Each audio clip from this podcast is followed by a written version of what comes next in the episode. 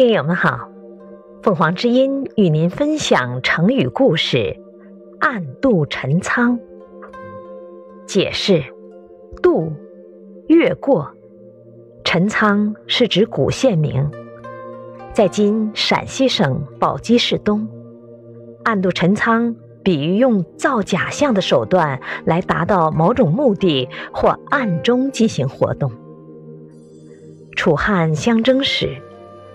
项羽凭借强大的实力，违背先入关中者为王的约定，自立为西楚霸王，把汉中和巴蜀一带封给先入关中的刘邦。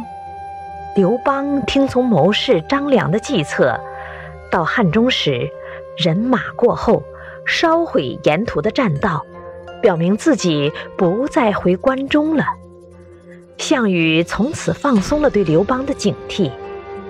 后来，刘邦拜韩信为大将，命士兵修复原来烧毁的栈道，装作要从栈道出击进攻关中的样子，实际上却带领主力部队抄小道，趁守军不备袭击了陈仓，进而攻入咸阳，占领了关中。